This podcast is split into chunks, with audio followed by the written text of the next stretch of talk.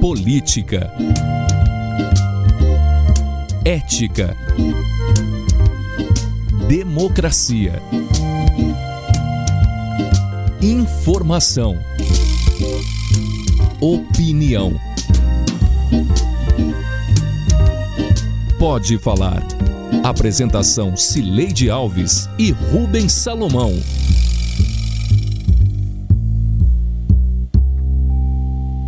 Oi, gente. Rubens Salomão e eu chegamos para o episódio 148 do Pode Falar, o primeiro podcast de política de Goiás com trilha sonora de Beto Estrada. Eu falo da minha casa em Goiânia e Rubens do estúdio da Sagres 730 em Aparecida de Goiânia. Oi Rubens, tudo bem? Oi Celende, tudo bem? Um abraço para você. Vamos lá falar de política. Semana que terminou quente, né, Celede? Já tinha alguns eventos interessantes e aí terminou mais quente ainda na sexta-feira, Celede. Bora lá. Bora lá. O governador Ronaldo Caiado surpreendeu o meio político desta sexta-feira ao convidar o MDB para participar de sua chapa e disputar a reeleição em 2021. Caiado também foi protagonista nesta semana de um embate sobre sua promessa na campanha eleitoral de 2018 de rever a alíquota de 30% do ICMS sobre o preço da gasolina temas deste episódio do Pode Falar.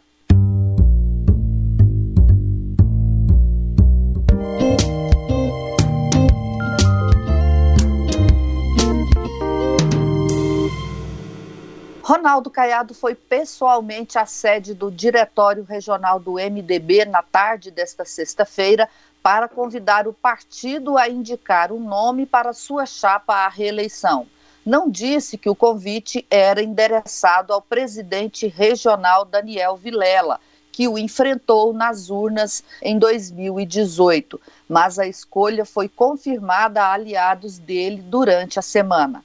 Daniel vai reunir o MDB antes de dar uma resposta, o que deve acontecer ainda em setembro. Vim aqui ao diretório do PMDB hoje, na cidade de Goiânia, no diretório estadual do MDB, formular a, a executiva do partido, presidida por Daniel Vilela, o convite para que participem da chapa majoritária nossa em 2022. Lógico que esse fato do governador vir aqui, eles de alguma forma nos obriga também a, a ser célere nessa discussão para que a gente possa identificar o sentimento majoritário, a consulta interna identificar o sentimento majoritário do partido e assim que estiver é, essa decisão, estaremos retribuindo esse gesto ao governador e levando a ele o conhecimento da manifestação do partido. Rubens, ontem você esteve lá no diretório né, do MDB e o que, que você sentiu lá do encontro desse convite? É, qual que é o, o nível de entrosamento para a gente, a partir daí, começar a entender o que é que aconteceu? Bom, Sileide, eu, eu realmente senti um entrosamento muito afinado. É, os dois, tanto Daniel Vilela quanto o Caiado, e ali os, é, as outras lideranças né, que estavam próximas, o Paulo Ortegal, o Samuel Belchior, é, também estava lá o Agenor Mariano, mas todos ali já um tanto quanto acostumados com essa ideia, com essa aliança. Então já estava todo mundo bem entrosado. O que eu senti, além disso, além de uma relação muito próxima, é, os dois muito elogiosos um ao outro, que já era, claro, esperado, mas é um sentimento meio que de expectativa, sabe? Eu acho que os dois ali, né, Daniel e Caiado, estavam com esse sentimento de que estavam abrindo ali alguma coisa, sabe? De iniciando ali alguma coisa que o importante era, claro, tinha que fazer aquilo de uma forma é, interessante, enfim, mas que o principal ainda está por vir. É, fiquei com a impressão de que era meio que o, as cortinas estavam sendo abertas.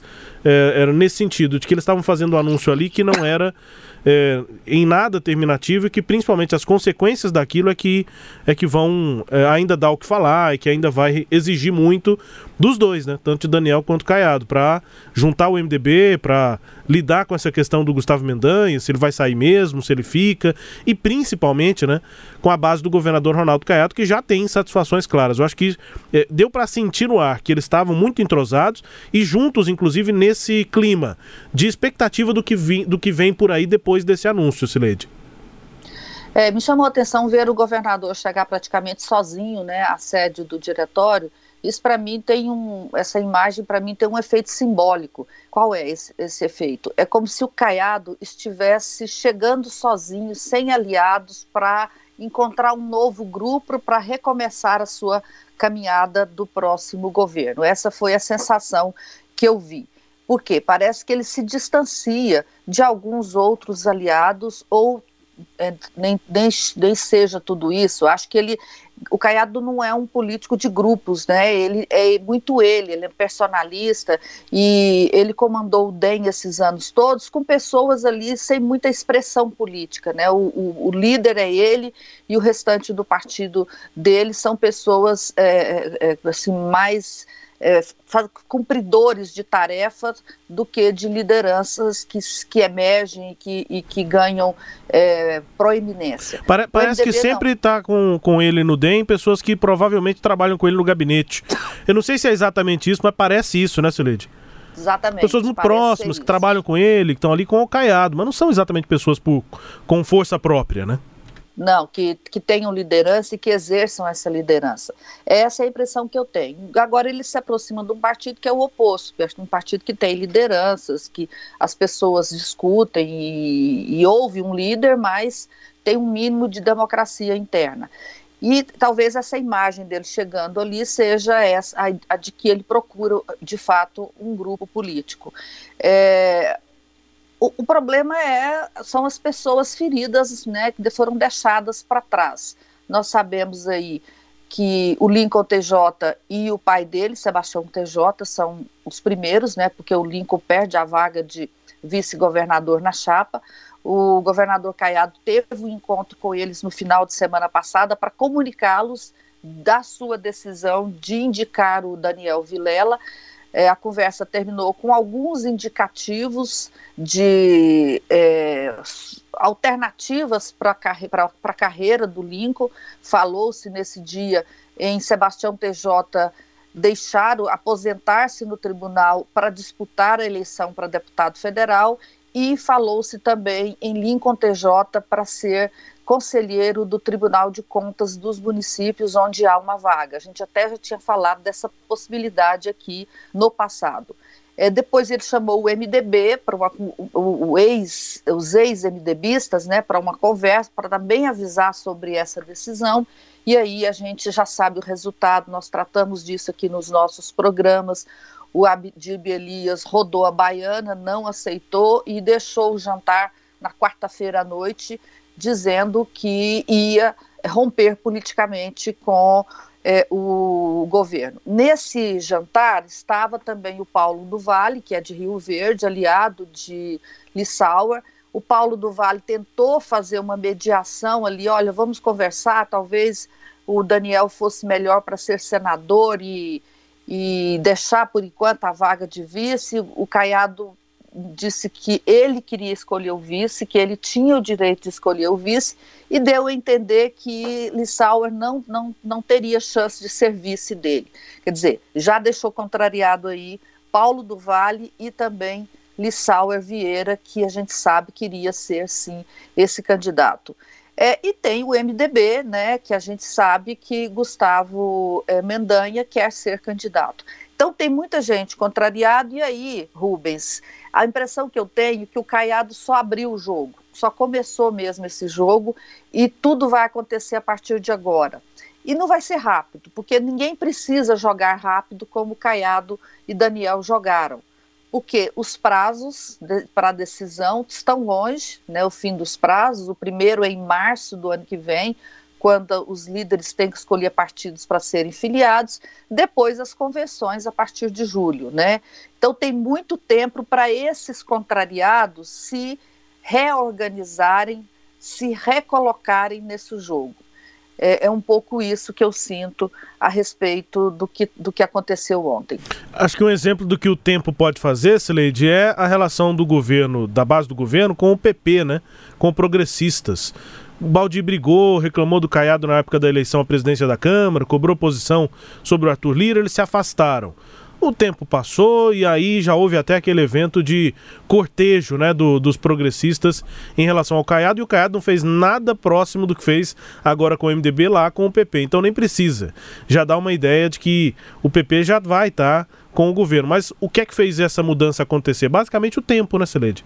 É, essa antecipação dá tempo para que quem fique agora chateado, é, com é, irritação, com insatisfação com o governo, porque já está fechando uma vaga muito cobiçada, que é a de vice, mas essa vaga já está fechada agora. Né? A gente já pode, a partir desse convite, entender que na chapa de Caiado para 2022 o vice é Daniel Vilela. E se tem alguém insatisfeito, já tem muito tempo para considerar se vai para a oposição ou se vai ficar na base. E aí o governador vai ter essa possibilidade de mostrar habilidade, né, Celede, para articular com esses grupos sem ter mais a vaga na chapa. Aí vai articular com outras, outras formas. Aí são bases eleitorais, é, para chapas aí proporcionais, o partido que quer fazer deputado estadual, quer fazer deputado federal, o governo pode ajudar aqui, ali, enfim, tem, tem outros capitais aí que podem ser colocados à mesa para essas relações. E, e tempo para isso. Eu acho que quando o tempo vai, vai passando, com o candidato à reeleição, é, Sileide, que tem um certo favoritismo para a campanha, eu acho difícil os partidos se manterem mesmo num, num projeto de oposição. Talvez quando o tempo é mais curto, as coisas aconteçam num, num impulso maior. Com mais tempo, acho que a, a, raciona, a racionalização do processo acaba fazendo com que a, a articulação favoreça o governador, porque ele tem mais capital na mão, tem a caneta na mão, Sileide. É como diz o ditado, né? O tempo cura queijo. Oh. Então vai curar, né? Então, esse fato é importante, cura essas vagas todas e aí é, vai permitir também que Daniel Vilela consiga se é, impor politicamente, porque não basta ele ser escolhido, ele agora tem que se manter, né? Ele, eu acho que vai caber a ele nesse um ano é, provar que é realmente um candidato é, que já está é, é, viabilizado, né? Eu acho que ele tem que se viabilizar a partir de agora. Bom, e assim terminamos o primeiro bloco.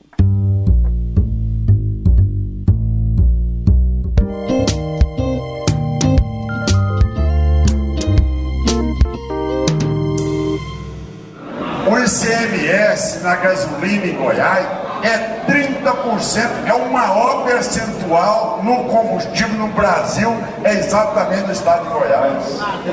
Nós estamos vendo um estado que cada dia aumenta a cobrança dos impostos. Ouvimos trecho de discurso do governador Ronaldo Caiado em Padre Bernardo na campanha eleitoral de 2018. Foi uma das várias manifestações em comícios e nas redes sociais em que Caiado prometeu reduzir o ICMS da gasolina. A oposição repete esse áudio toda vez que o preço do combustível aumenta, como nesta semana. Em entrevista à TV Anhanguera, Caiado primeiro se justificou. O, o prefeito de, de Aparecida postou a capa do Popular, dizendo: Olha aí, é o preço da gasolina. Eu disse: Olha, quem herda um governo que foi feito pelo Maguito, que entrega tudo pronto, com caixa no, no, no, no tesouro, com toda a condição, dá ele espaço para passear, para fazer tudo isso. Agora, quem recebe um governo igual eu recebi, é do governo anterior, e os prefeitos, muitos dos 245 prefeitos outros, receberam os municípios expoliados, como é que nós vamos dar conta de superar essas dificuldades já que nós não temos outra fonte compensatória. Por isso você fala, olha, Goiás pode sobreviver o Estado? Pode, mas como é que o cidadão que está lá em Mambaí, lá em Anhanguera, o cidadão que está lá em Cavalcante, ele é prefeito, ele só tem essa fonte de renda do ICMS e do Fundo de Participação dos Municípios. Como é que ele vai manter a educação ali, a segurança? Então, o contexto deste assunto, ele tem que ser discutido de uma forma substantiva. Posso abrir mão de imposto se eu apresentar uma fonte alternativa a ela? Isso não é uma lei estadual. Eu sou prisioneiro de uma lei federal por ter recebido o Estado entre os quatro piores do país. Minas, São Paulo, Rio de... Minas, desculpa, Minas, Rio de Janeiro, Rio Grande do Sul e Goiás. Depois dessas, o governador finalmente na entrevista reconheceu a dívida. Então não tem espaço para você é, caminhar para uma tese é, populista e tal. Olha, isso aqui não tem como, as coisas estão demais, estão sobrecarregadas. Aí as pessoas podem dizer, é, vem cá, governador, mas quando o senhor na campanha, o senhor disse que esse assunto poderia ser tratado pelo senhor. Eu reconheço, estou aqui, de público aqui, ó, reconheço. Agora, alguém me contou que a dívida imediata que eu iria receber em Goiás era de 7 bilhões e 300 milhões, acrescida de 20 bilhões de dívidas de longo prazo? Não, pode ficar tranquilo, o máximo que vai ter nem vai ser atraso de salário, nem nada. Eu estou mostrando aqui dados oficiais. 7 bilhões e 300 milhões de reais. Então, é uma situação onde a previsão que se tinha era de um Estado que tivesse pelo menos uma gestão mínima responsável. Agora, reconheço que fiz a declaração, não nego, mas realmente jamais imaginei que Goiás fosse estar de tal maneira dilapidado como está. Pois é, né, Rubens? É, tem algumas coisas aí que a gente pode é, checar, né? Fazer um, uma verificação aqui, Rubens. Primeiro, é, não, é, não é correto dizer que é, ele está é, preso a uma lei federal porque pegou Goiás em situação é, de dívida.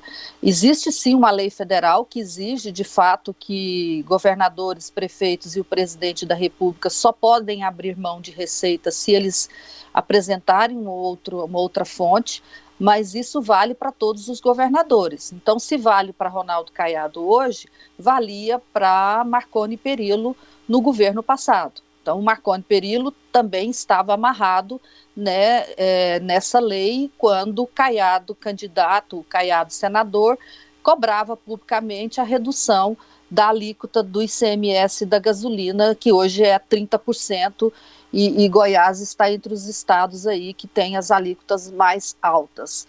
É, segundo, também, não passa na, no teste da verificação, dizer que ele não sabia que Goiás estava com a situação que ele encontrou, né? É, sabia, tanto que sabia que ele é, usou isso na campanha eleitoral para desconstruir a gestão de Marconi Perillo e de José Eliton, é, e ele também sabia por inúmeros, ele era senador, ele tinha acesso às informações, né? ele não é nenhum ingênuo que chegou caído de paraquedas do planeta Marte aqui em Goiás para fazer a gestão do Estado, Rubens. Então, esses eu acho que são os pontos que a gente pode questionar da fala é aí do governador. É, não só sabia, mas como a sua campanha em 2018 foi baseada nisso, né? O discurso do governador era exatamente esse, ele usava exatamente esses termos, que o Estado estava dilapidado, queria tirar os esqueletos do armário é, e que a situação era muito pior do que o governo anterior dizia, porque naquela campanha o, o, o tanto o candidato a governo, né, candidato à reeleição, então vice-governador e que era governador naquele momento, é, o José Elton e também Marconi Perillo, enfim, os tucanos diziam que a situação não estava ruim, que estava tudo ok, enfim, com, com é, questões que poderiam ser entendidas como rotineiras numa gestão pública. E aí o governador, então senador, dizia que não, que não era nada de rotineiro, que tinha sim uma crise grande. E ele comunicava isso para os eleitores. Ele ganhou a eleição dizendo isso para os eleitores. Então não, não dá agora para ele dizer que não sabia, sendo que ele na campanha dizia que sabia, tanto que sabia que estava comunicando aos eleitores e essa era a base da campanha dele. E também, entre essas bases, entre esses, essas plataformas de discurso do governador, essa promessa de reduzir o ICMS. Esse foi um dos discursos, né, Celede, que a gente pensou aqui no podcast. São várias oportunidades, não só na campanha de 2018, mas desde 2015. É, é, a gente vai se lembrar nessa semana quando é, voltaram a ser tão compartilhados aí as, é, os tweets do governador, né, de 2015 e 2017. Dois, pelo menos, os prints ali dos tweets foram muito compartilhados. Quando ele dizia isso, né, um deles ele cobrava presidente da República, a ex-presidente Dilma. Quando é que vai, o que, que vai chegar a cinco reais primeiro? A ação da Petrobras, o dólar ou, ou o litro da gasolina? Né? E aí responda Dilma. Agora ele é da base do presidente Bolsonaro e ele fala do preço do combustível sem citar a política de preços da Petrobras ou sem citar é, essa ausência do debate efetivo do presidente Jair Bolsonaro, porque o presidente só coloca a culpa nos estados, né, Celede? O governador não, não entra nesse mérito aí do preço da gasolina. O fato é que a gente chegou então a ter e continuamos tendo a gasolina mais cara do país entre as capitais, e o governador entendeu que ele tinha que retomar esse, esse, esse assunto que, que ele tratou com tanta intensidade lá em 2018. Ele esqueceu desse assunto durante dois anos e alguns meses de mandato, né, Sileide?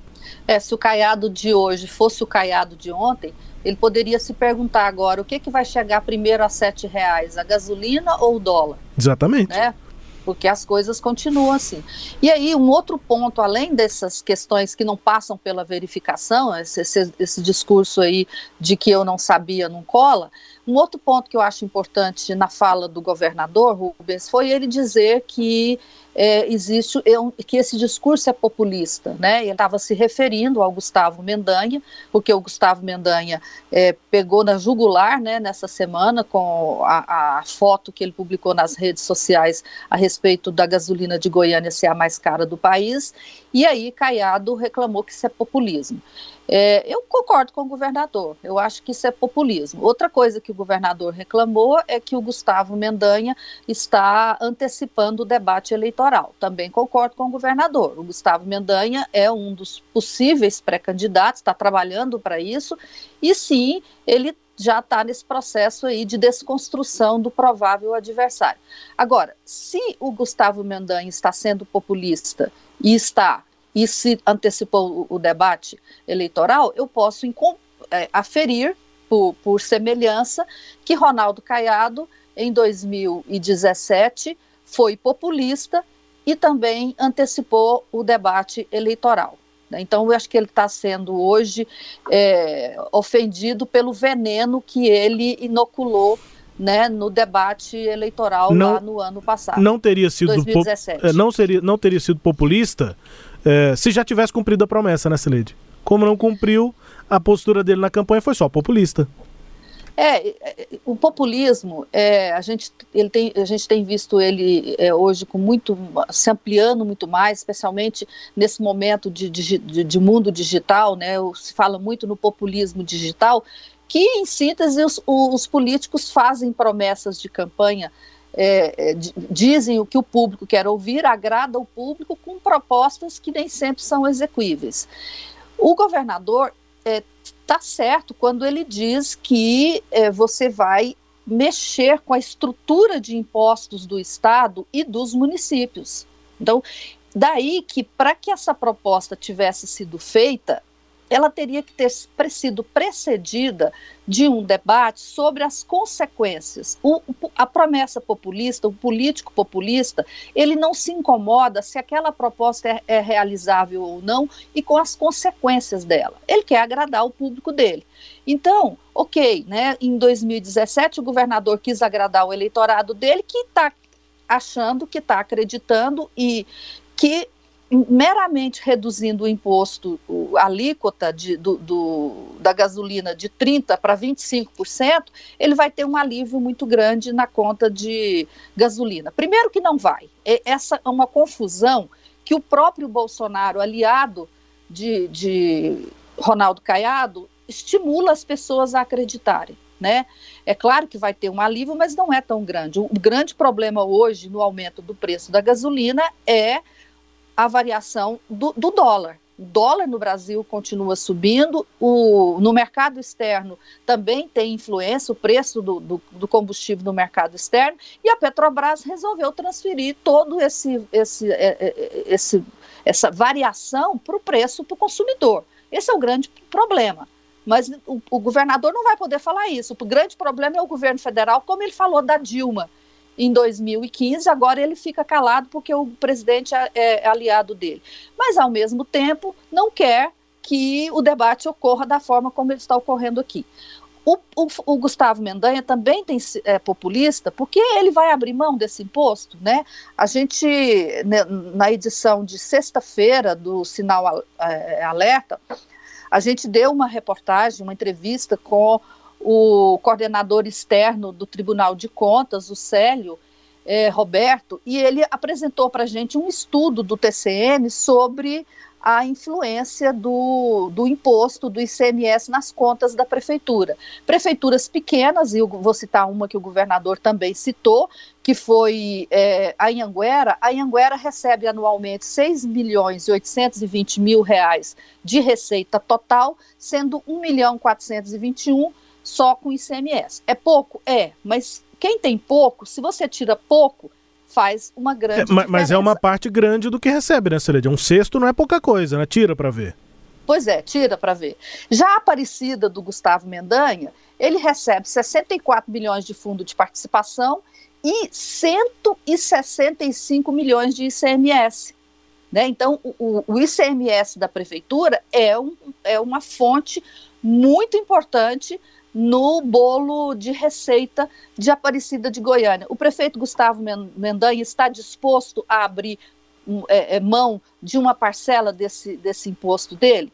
Com certeza ele também não está disposto. Por isso é que fica todo mundo com, com esse discurso populista. Fala uma coisa, mas na prática vai fazer outra coisa. Então, o governador errou em 2017 de falar o que ele falou e agora ele está tentando se justificar em bases frágeis, né? Como essa de que ele não sabia como é que estava a situação, de que ele é, não é, que, que o assunto é populista, que vai prejudicar os municípios. Sim, vai prejudicar os municípios, Rubens, mas vai prejudicar o governo dele também. 20% de todo o ICMS arrecadado em Goiás vem da fonte combustível. Isso é mais do que todos os impostos de ICMS, proporcionalmente. A indústria, que é o segundo maior, a segunda maior fonte geradora de ICMS, produz 19, é responsável por 19% do ICMS do Estado.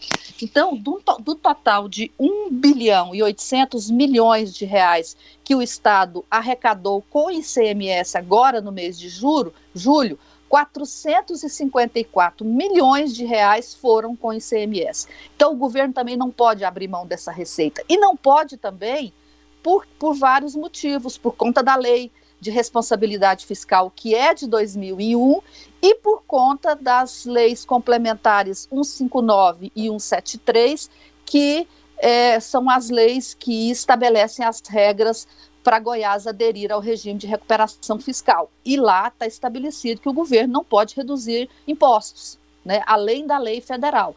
Então, é uma série de fatores, e aí, Rubens, a discussão tem que ser séria. Né? A discussão não pode ser é, populista, como diz o governador agora, e como fez o governador lá atrás em 2017, 2015, e aliás, é desde 2013 uhum. que o governador vem fazendo esses discursos, Rubens. É, e aí eu queria só lembrar, assim, é só alertar, né, Celede, para quem abastece o carro, a moto, assim como a gente, que vai no posto e ouve essa discussão e pensa, ah, mas então essa discussão é para eu pagar mais barato, né, ou menos caro nesse caso, para não ficar tão, tão elevado assim o preço da gasolina aqui na bomba para eu abastecer. Não necessariamente, né, Celede? A discussão como um todo já é populista, porque Pensemos bem, a tendência, nós ouvimos especialistas aqui em economia, inclusive avaliando o mercado externo, essa política de preços da Petrobras, a tendência é da gente continuar tendo altas. Então, se vai reduzir o ICMS, vai reduzir quanto? Vamos, vamos ser bem otimistas, Sered? Se eu estiver falando qualquer besteira, me corrija, me interrompa. Mas se a gente reduzir muito o ICMS, vamos cair de 30 para 25, né? Já seria uma queda bastante considerável, 5%, uhum. 5 pontos nesse índice. Gente, 5% no preço da gasolina nesse ano de 2021 do que a gente está vendo no nosso bolso, a cada semana a Petrobras vem e um aumento de 1,5, depois um aumento de 2,5, depois de. E rapidamente a gente já volta a um patamar de preço alto. Então, não dá para o consumidor ficar achando que essa discussão toda vai resolver o problema, porque não vai, Celede. É, sem contar, Rubens, que mesmo que caia cinco pontos, o preço da gasolina não vai cair cinco pontos. Isso, tem, toda, é uma, assim. tem toda uma cadeia, tem, né? Tem toda uma cadeia aí. Então, ele, sei lá, vai reduzir, eu vou chutar, é, é chute total, uhum. mas, sei lá, 1%, 2%. Exatamente. Né? Então, esse não é o grande problema, sabe? É, é mais um argumento para dizer que é um debate populista. Você está enganando o eleitor. Sobre todos os aspectos, é, o eleitor está sendo tratado aí como uma criança que não sabe de nada. Rubens. É, prefeito costuma também querer ter esse capital político, querer fazer graça, né, Cerejo? Que a gente costuma chamar de fazer graça com chapéu alheio, enfim, nesse caso. Só que nesse caso os prefeitos não estão embarcando, né? Porque eles vão ter que pagar a conta, uma parte da conta eles vão ter que pagar e eles já não estão conseguindo as que, pagar as que eles têm. E os deputados da Assembleia Legislativa que estão com os projetos de lei lá para baixar o ICMS que são Humberto Teófilo e o, me parece que o Eduardo Prado, também são populistas. Eles vão pergun pergunta para os deputados dos municípios que eles representam na Assembleia se eles querem baixar os, os, os impostos. Os deputados, de, os, prefeitos, os prefeitos, melhor dizendo, né, os prefeitos das bases dos deputados do Humberto Teófilo e do Eduardo Prado. Pergunta se eles concordam com a redução do imposto dos impostos. Também não concordo. Então, é uma discussão, Rubens, que chega a me deixar é, impaciente de ver como ela é equivocada. Bom, este episódio teve áudios da TV Ayanguera e da Rádio Sagres. Confira o Pode Falar todo sábado às nove e meia da manhã na Rádio Sagres, no Sagres Online, no aplicativo da Sagres, no SoundCloud, no Spotify, no Google App, no Deezer e no Castbox. Siga o Pode Falar em seu tocador de podcast preferido e receba um episódio novo todo sábado. Tchau, Rubens. Tchau, Cileide. Beijo, até a próxima. Tchau, tchau. Apresentamos Pode Falar com jornalistas Cileide Alves e Rubens Salomão.